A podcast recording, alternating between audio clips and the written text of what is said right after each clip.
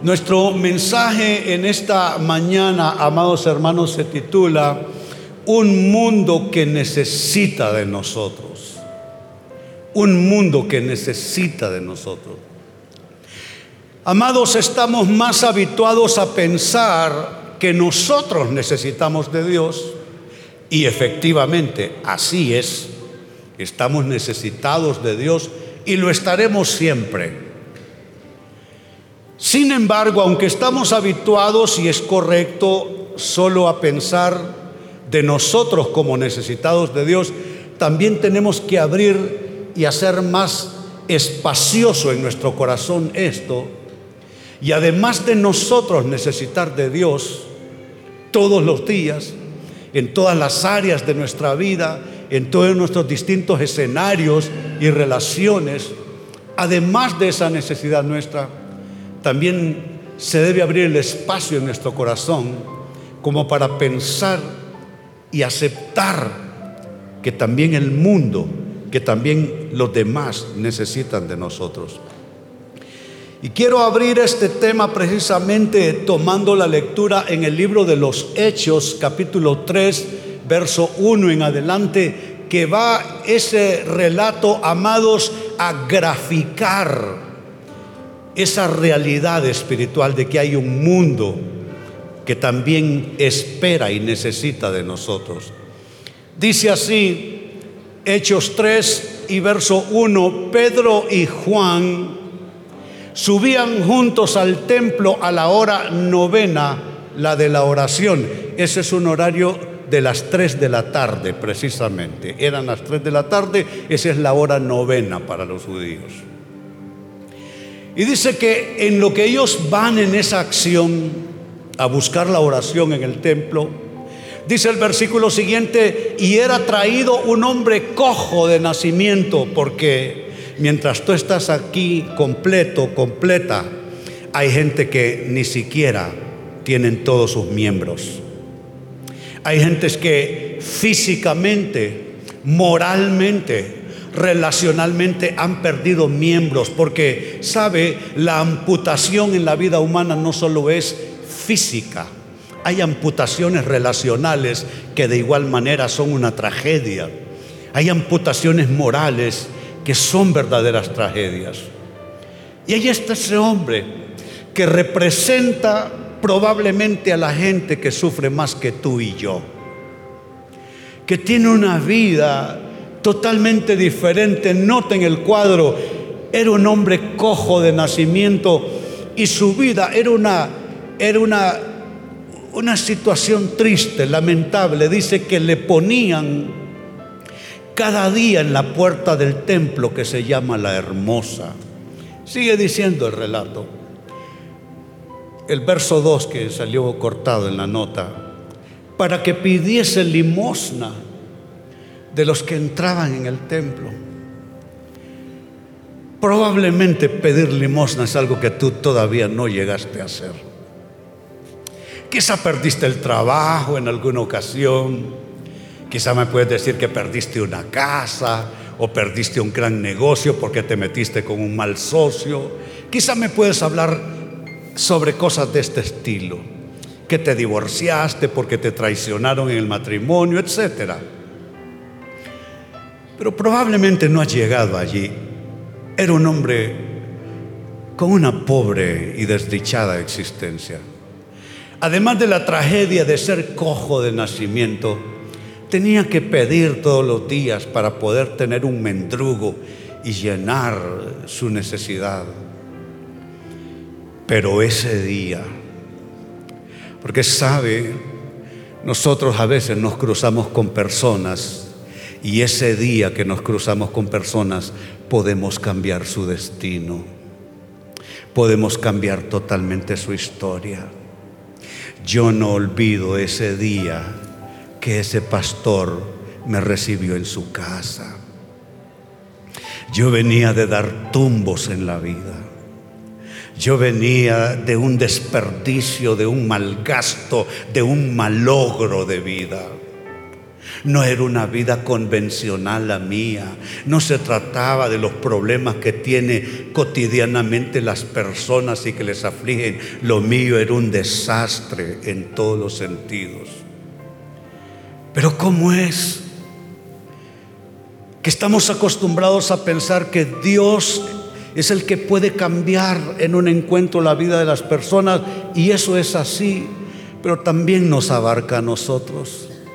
Saben, yo ya he vivido suficiente como para que mi entrecruce de camino con otras personas cambió sus vidas. Así como cambió mi vida esa vez que ese pastor me recibió en su casa. Eso es exactamente lo que está pasando ese día. Pedro y Juan fueron con otro propósito, iban a orar, a buscar de Dios. Tú has venido aquí y tu propósito es buscar de Dios para ti mismo, para ti misma. Pero ahí estaba ese hombre, verso 3. Este cuando vio a Pedro y a Juan que iban a entrar en el templo, les rogaba que le diesen limosna. Ni siquiera está esperando por un milagro. Él solo quiere unas monedas para poder comer, porque saben, los seres humanos no tenemos la perspectiva correcta. Pensamos que la vida se resuelve con dinero, pensamos que la vida se resuelve con un auto o con cosas como las que venden en las tiendas. Pensamos que la vida se resuelve con una nueva casa. Pensamos que la vida se resuelve con un estilo de vida que compra el dinero. Ese hombre no está solo en esa perspectiva. Es la tendencia de nosotros los humanos pensar que la vida se resuelve con algo de dinero que nos caiga en la mano. Y ese hombre no aspiraba a un milagro que podía ser sanado, que su vida podía ser completamente eh, rehecha en todos los sentidos.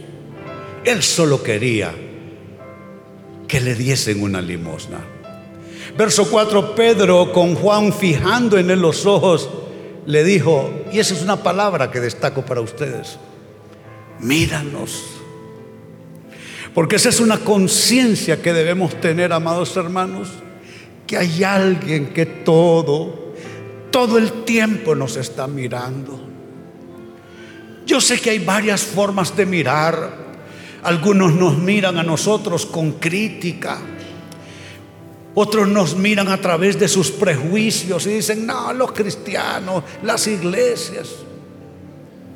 Pero saben, nunca va a faltar gente que nos mire y que nosotros representemos su esperanza, su única esperanza. De alguna manera ese pastor me habló y me dijo igual, mírame, René. Pedro con Juan fijando en los ojos le dijo, míranos. Verso 5. Entonces él estuvo atento, les estuvo atento. Y escuchen eso, les estuvo atento esperando recibir de ellos algo. He estado toda la semana viendo al pastor Emanuel Doulat representante de las iglesias CCI en el país de Pakistán. Emanuel es un joven pakistaní,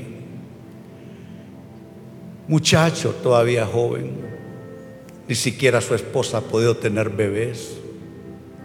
Tuvieron que salir huyendo de Pakistán porque pesaba sobre ellos la orden de un juez de que tenían que ser apresados por el delito de blasfemia luchando en los Estados Unidos para poder comer. Nosotros desde aquí tratando de ayudarle. Hasta que por fin consiguió ciudadanía estadounidense. Y entonces ya pudo volver con otro nombre y con otra ciudadanía, pudo volver a su país, Pakistán. Y lo he estado viendo toda la semana. Reuniones de todo tipo con gente muy carenciada que me hacen recordar ese verso 5 que leo para ustedes, esperando recibir de ellos algo. Yo sé que tú esperas algo del Señor entre este fin de año y el principio del siguiente. Yo igual, somos humanos, tenemos necesidades, anhelos, sueños, pero no nos engañemos. Aparte de nosotros esperar recibir algo del Señor, hay otros que esperan recibir algo de nosotros. Por eso estamos aquí. Por eso. ¿Qué necesita, amados hermanos, el mundo recibir de nosotros los creyentes?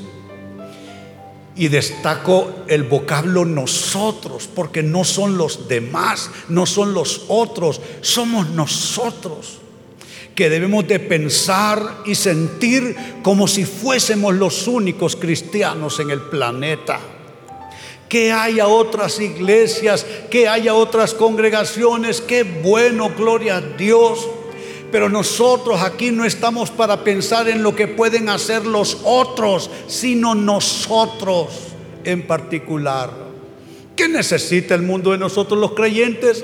Amados hermanos, el mundo necesita en primer lugar de nosotros nuestro testimonio. Nuestro testimonio. Qué importante es nuestro testimonio. A veces caigo en la tentación de pensar de que la gente se aburre de escucharme decir que vivía en las drogas allá afuera, que salí vomitado de mi propia historia, de mi hogar y que terminé en las calles, durmiendo en las aceras, robando para comprar drogas, totalmente abortado de la vida, con enfermedades malignas tengo la tentación de pensar de que la gente se harta y se aburre de decirme esto. Pero amados, lo sigo diciendo y lo seguiré diciendo porque tiene que ver con nuestro testimonio.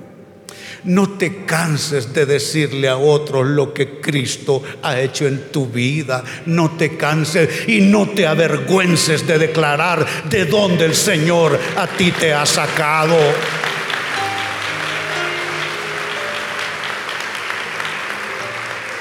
No seas como esos cristianos ingratos que sienten vergüenza de declararle al mundo que Cristo les perdonó sus pecados, que Él era un hombre infiel en su matrimonio o que era una persona corrupta o que simplemente estaba hundido en cualquier otra forma de pecado. No tengas empacho, no tengas vergüenza de declarar tu testimonio porque el mundo necesita de Él.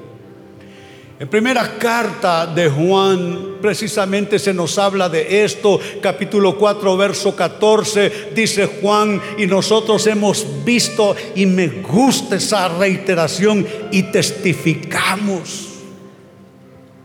Porque tú puedes ver muchas cosas aquí en la iglesia o en tu vida y cerrar la boca con tus amigos y cerrar la boca con tus compañeros de trabajo y cerrar la boca con tus familiares o con otras personas que se cruzan contigo.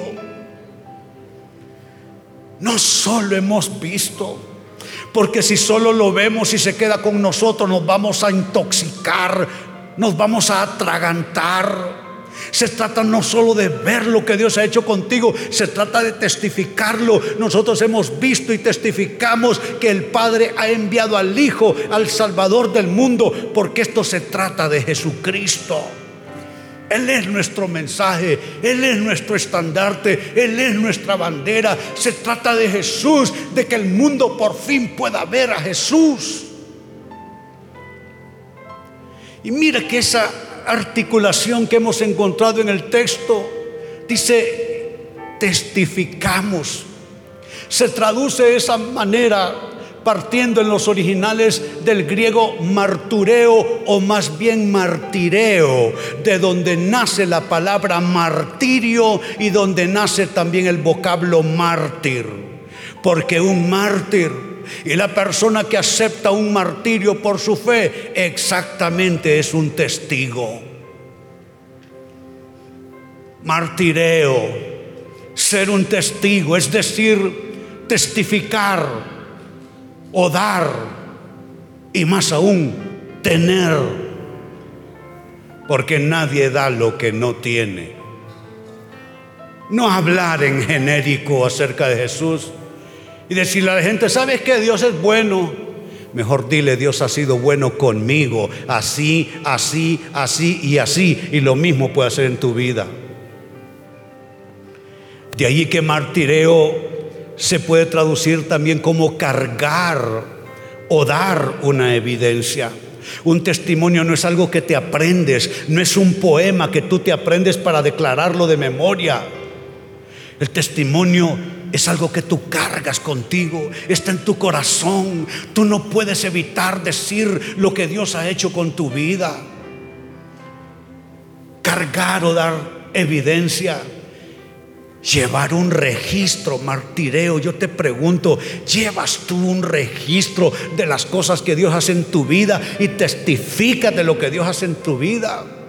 ¿O eres un creyente en mutismo, que no, no, no sabe, todavía no tiene el valor, el coraje, la valentía, la fe para testificar. Y finalmente martireo es dar un informe, pero óyemelo, óyemelo bien, no solo un informe, un informe honesto. Porque no se trata de maquillar con falsedad el, testimonio nuestro o el Evangelio. Dios no necesita de tu ayuda. Tú solo di lo que Cristo es según la Escritura y lo que Cristo ha sido para ti. Pregunto, ¿cuántos entienden de qué estoy hablando? Entonces el mundo, en primer lugar, amados, necesita de nuestro testimonio. En segundo término, ¿qué más necesita el mundo de nosotros? El mundo necesita nuestro modelaje. A veces testificar lo haces y te quedas corto. Porque quizá tu palabra es buena, pero tu modelo no. Entonces tenemos nosotros que conjuntar estas dos dimensiones. Decirlo con valentía, lo que Cristo ha hecho en tu vida, pero modelar en tu vida quién eres tú hoy, a diferencia de quién eras ayer. Si ayer eras un mentiroso, tú no lo eres más. Si ayer tú eras una persona infiel, ya no lo eres más. Si tú antes necesitabas sustancias para mantenerte con fuerzas o con un suficiente balance, ya no lo necesitas más. Tu sustancia se llama la palabra de Dios, el Espíritu Santo. Eso es lo que tú necesitas nada más. Entonces el mundo necesita también nuestro modelaje. Nuestro modelaje.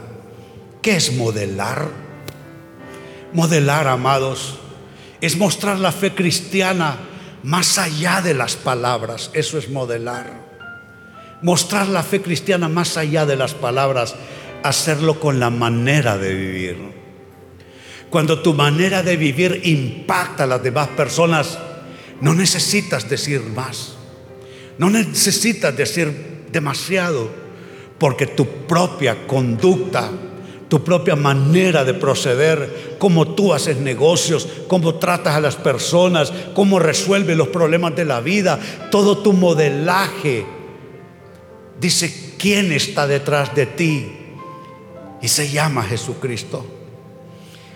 Siempre en la primera carta de Juan, en el capítulo 4 y verso 17 leemos, en esto se ha perfeccionado el amor en nosotros para que tengamos confianza en el día del juicio, porque así es. Nuestra factura ya está pagada. Para nosotros no hay juicio. Nosotros lo que esperamos es solamente que aquel a quien servimos o aparece su señal en las nubes cualquier día de esto y nos recoge con él para recibirle en los aires. O nosotros pasamos de esta vida a la eternidad y abrimos los ojos, los cerramos en un mundo de problemas y los abrimos en el seno del Señor como nuestro buen pastor. Eso es lo que nosotros esperamos. ¿Qué te estoy diciendo? ¿Qué te estoy diciendo? que a mí la muerte no me angustia ni me preocupa porque yo sé para dónde voy. espero que tú sepas para dónde vas. Yo no voy a una suerte de purgatorio donde voy a necesitar que me hagan oficios religiosos de este lado para ver si en el purgatorio se acelera un poquitito más mi salida. Para nosotros no hay transiciones, la transición no existe. Entregamos nuestras vidas a Cristo, nuestros pecados fueron perdonados y hay un lugar en la eternidad, hay una casa que dice en la casa de René Peñalba, nadie se la puede quitar, esa es su morada. Pues con ese entendido, dice el texto finalmente, pues como Él es, así somos nosotros en este mundo. Como Él es. En los años 70, cuando me convertí al Señor, me convertí en el año 72, se puso muy en boga entre los predicadores, las iglesias. Asumo que hubo algún autor famoso que hizo que la frase pegara en todos lados. Y la frase era esta, era una pregunta. Decía, ¿qué haría Jesús si estuviera en tu lugar? Y los predicadores y los pastores nos recomendaban a nosotros sus ovejas que cuando estuviéramos ante una disyuntiva, un asunto conflictivo, algo que tú no sabías cómo resolver, te hicieras la pregunta a ti mismo. ¿Qué haría Jesús si estuviera en este momento, en esta situación? Y, los pastores nos lo decían con una certeza y efectivamente hay muchos problemas que tú resolverías de otro modo si tan solo te preguntaras, ¿qué haría Jesús si estuviese en mi lugar? Te aseguro que no lo resolvería como tú lo has estado intentando. Y mira, con eso tiene que ver este texto, como Él es Así somos nosotros en este mundo. Yo sé que eso pesa bastante, porque ¿quién soy yo? ¿Quién eres tú para decir que vamos a ser como Jesús? Pero en algún sentido podemos preguntarnos, ¿qué haría Jesús? ¿Qué haría Jesús con mis empleados? ¿Qué haría Jesús con ese jefe que es más bien odioso como individuo? ¿Qué haría Jesús con el pobre de la esquina? ¿Qué haría Jesús ante la infamia y las injusticias de los otros seres humanos? Como Él es, así somos nosotros en este mundo. Entonces, en segundo lugar, dije lo que el mundo necesita de nosotros. Me ayudan en pantalla. En segundo término, lo que el mundo necesita de nosotros es nuestro modelaje y cierro con esto, número tres. ¿Qué más necesita el mundo de nosotros? El mundo necesita nuestro amor comprometido. Sabes, si te amas solo a ti mismo y a ti misma, no eres más que un pobre ser egoísta y mezquino. Y si solo amas a los que te aman, llegaste solo al nivel de amar como aman los pecadores, que también aman a su propia gente. Nuestro nivel no es solo amarnos a nosotros mismos, mezquinamente, egoístamente, ni siquiera es solo amar a los que nos aman, nuestra familia, nuestros amigos. El nivel nuestro es amar al mundo que nos rodea con todo lo malo que podemos ver alrededor nuestro. Y amar al mundo, no con un amor sentimentaloide, no, con un amor práctico, concreto, un amor comprometido. Mire lo que viene a continuación, como parte de este concepto, nuestra última escritura. Primera de Juan capítulo 3, verso 16 en adelante. En esto hemos conocido el amor en que Él puso su vida por nosotros. Y note la consecuencia. También nosotros debemos poner nuestras vidas por los hermanos. Pero el que tiene bienes de este mundo, note la brusquedad en el cambio, en la temática parece estar solo hablando en una dimensión. Hemos conocido el amor como Él puso su vida por mí. Cuando yo me drogaba todos los días, cuando maldecía a mis padres, cuando escupía sobre mi historia, Él ya me amaba y Él ansiaba darme de comer y de beber su salvación. Él puso su vida por nosotros. También nosotros entonces debemos poner nuestra vida por los hermanos. Y aquí un cambio para entrar en la brecha de nuestros argumentos. Pero el que tiene bienes de este mundo y ve a su hermano tener necesidad y cierra contra él su corazón, sigue diciendo, ¿cómo mora el amor de Dios en él? Hijitos míos, no amemos de palabra, hmm, ni de lengua, sino de hecho y en verdad. Yo sé que tú tienes necesidades porque nadie nunca las tiene todas satisfechas, porque nunca nadie tiene todas sus necesidades suplidas. Yo sé que tú tienes necesidades al grado que probablemente no te ajusta ni te basta solo para tu necesidad, pero no importa, porque no podemos amar solo de lengua. ¿Ustedes creen que Honduras es lo peor que han visto? Olvídenlo. He viajado por cuatro continentes y he visto la miseria en todos los confines.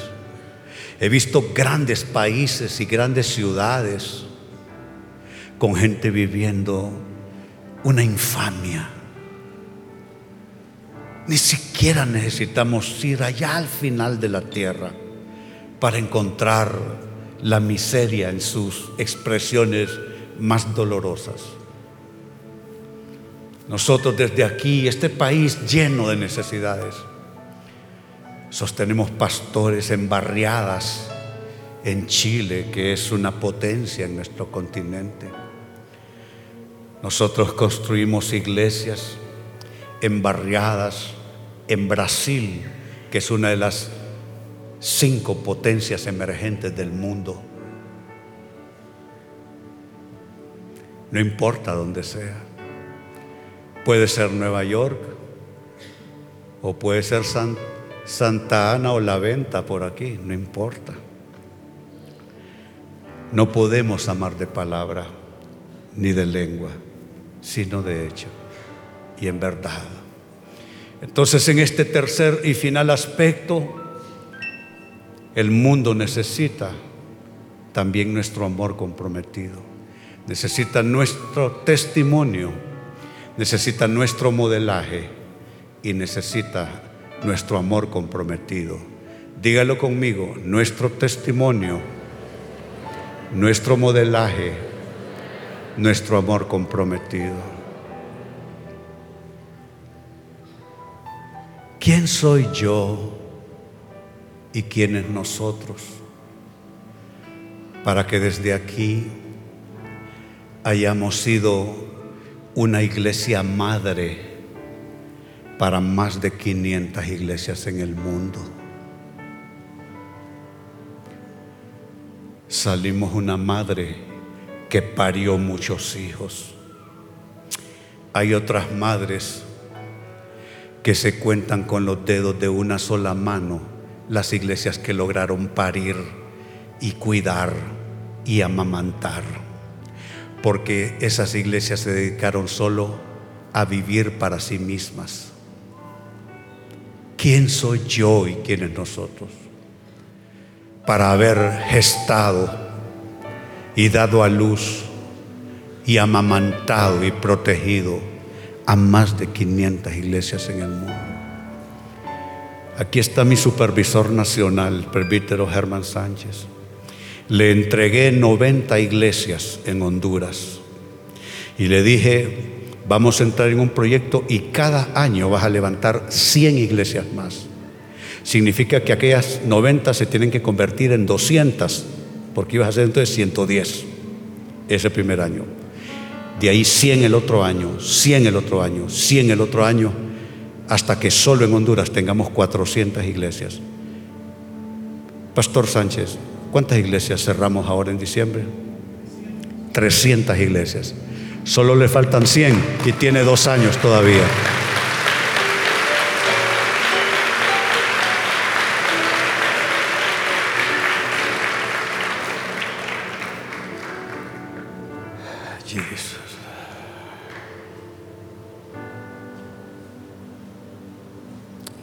Sé qué más hacer, no sé qué más decir, pero aspiro que Dios haya hablado a nuestros corazones. Así como están sentados, acompáñenme. Vamos a entrar en la presencia de Dios unos instantes. Padre, hoy te damos gracias, Señor, por tu palabra. Y lo que respalda tu palabra es que tú mismo fuiste un agente misionero de Dios Padre, viniendo a esta vida humana y terrenal, inhóspita, violenta. Fuiste perseguido, Jesús, desde el vientre de tu madre. Fuiste perseguido a los pocos días de nacido Fuiste un misionero en un mundo inhóspito que aunque tú lo creaste, no te recibió.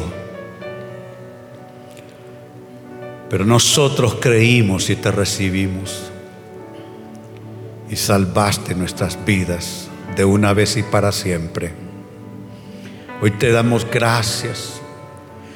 Y Señor, aunque nosotros no podemos ser todos misioneros, si lo somos en la dimensión del testimonio de nuestra fe, del modelaje de nuestra conducta y de nuestro amor comprometido por los que necesitan más de nosotros.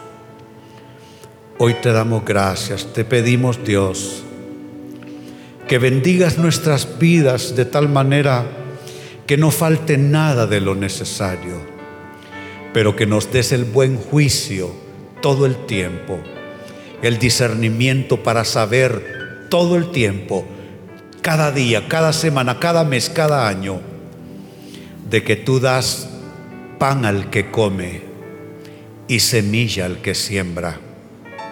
Líbranos de comernos la semilla que no la diste con la intención para nosotros ser consumida, porque para nuestro consumo nos das el pan Tú das el pan al que come. Ayúdanos a discernir todo el tiempo dónde está, cuál es la semilla que nos diste, no para nosotros, sino para sembrarla en tu evangelio y en los que necesitan de ti, Señor. Hay una bendición pastoral que quiero impartir sobre ustedes de cara al nuevo año. Es la bendición pastoral para el 2019. Ya les contaba más temprano, Dios me habló. Yo siempre le pregunto Dios, este año qué palabra es. Y Él me ha dado una palabra que es para dominar todo el año. El año pasado, año de añadidura. Este año es un año de renuevos. Y todo aquello que fue podado por el Señor traerá sus renuevos y germinará. Y para este año 2019 quiero impartirles la palabra que se encuentra en Deuteronomio capítulo 28 versos 2 al 8 que dice así. Alcen sus manos, por favor, y reciban esta palabra, que caiga como un manto sobre sus vidas, sobre su espíritu, que sea un manto sobre su casa, que sea un manto sobre sus hijos, sobre sus planes, un manto sobre sus emprendimientos. Dice así,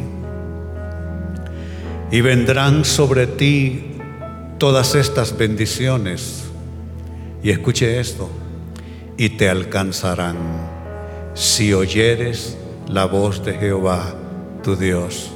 Note la cláusula Todas esas bendiciones te alcanzarán si oyeres la voz de Jehová tu Dios.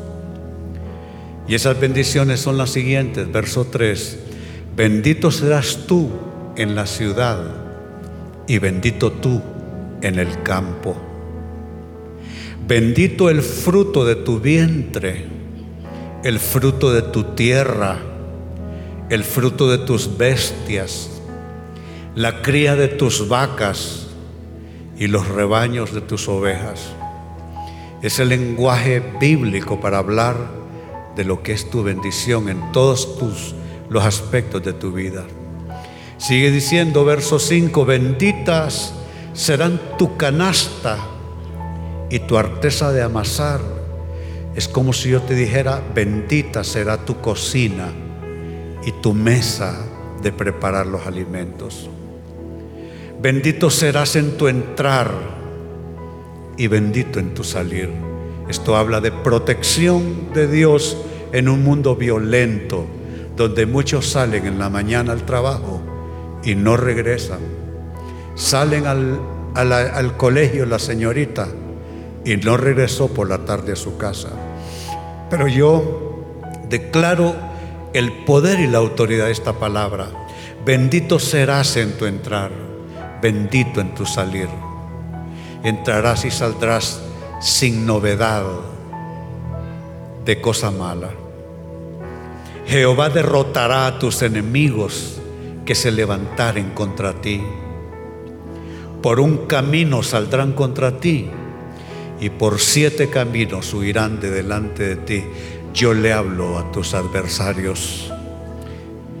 En el Espíritu le hablo a tus adversarios, te salieron por un camino. Reprendo al adversario donde esté y declaro esta palabra, por un camino saldró, salió tu adversario en contra tuya, por siete caminos distintos saldrá huyendo. Y cierra el verso 8 diciendo, Jehová te enviará su bendición sobre tus graneros, recíbelo de Dios, y sobre todo aquello en que pusieres tu mano, recibe tu trabajo, tu nueva asignación, tu responsabilidad, tu escritorio, tu mesa de trabajo, tu cocina, donde esté tu actividad, sobre todo aquello en que pusieres tu mano.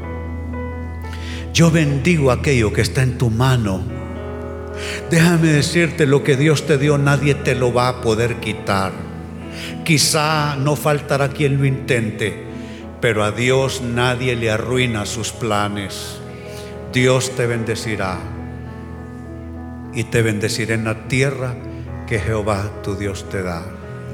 Te bendigo en el año 2019 y declaro que será un año de gran bendición un año maravilloso para ti, hermano y hermana. Bendigo tus proyectos, sueños que tienes. El año 19 será el año de cumplimiento para tus sueños. Yo hablo muchachos educándose, saliendo, algunos de, graduándose de la escuela, otros graduándose del colegio, graduándose de la universidad. Hablo sobre, la, sobre ese padre y esa madre que ha acumulado meses de deuda en el colegio o, en la educación de sus hijos. Declaro que el año 19 no acumulará deuda de educación porque el Señor te prosperará. También asuntos de casa, de vivienda. O sea, no tendrás problema en eso. Hablo una, declaro una bendición sobre todo lo que tú eres, sobre lo que administras. Declaro un poder de aumento, un poder de multiplicación. Hablo salud sobre tu cuerpo. Hablo salud para tu cuerpo. Reprendo la enfermedad enfermedades que se están gestando, que los médicos todavía no las han encontrado. No hay exámenes todavía que muestren el indicio de ese principio de enfermedad. Reprendo la enfermedad en tu cuerpo y ese, ese principio de enfermedad no diagnosticado, no detectado por médico, no detectado por pruebas y exámenes. Digo que esa enfermedad se apaga y se muere y fenece por el poder de Dios Bendigo tu proyecto de vida donde quiera que estés, los emprendimientos, Dios te multiplicará. Dios le arrebatará a aquel que tiene caprichosamente tu bendición en su mano, aquel que tiene caprichosamente tu bendición en su voluntad. Él cree que te tiene en sus manos, Él cree que tú dependes de su voluntad. En el nombre de Jesús, aquel que cree que tiene en su mano y en su voluntad tu bendición, yo digo, suéltese en el nombre de Jesús, suéltese. Tú no estás en poder de nadie, tú no estás en manos de nadie, tú no estás en la de nadie excepto la voluntad de aquel que es tu Dios y tu Salvador, una voluntad que es buena y es agradable y es perfecta. Así te bendigo en el nombre del Padre y del Hijo y del Espíritu Santo en el nuevo año del Señor para nuestras vidas. Amén y amén. Dale gloria y dale alabanza. Bendito sea el Señor. Gracias, Padre. Ahora a salir bendecidos. Recuerden que todo el próximo fin de semana se celebra la Navidad aquí en CCI. Igual será el fin de semana que corresponde al fin de año. Dios les bendiga y recuerden, estamos aquí el próximo domingo, la hora 11 de la mañana. Dios les bendiga.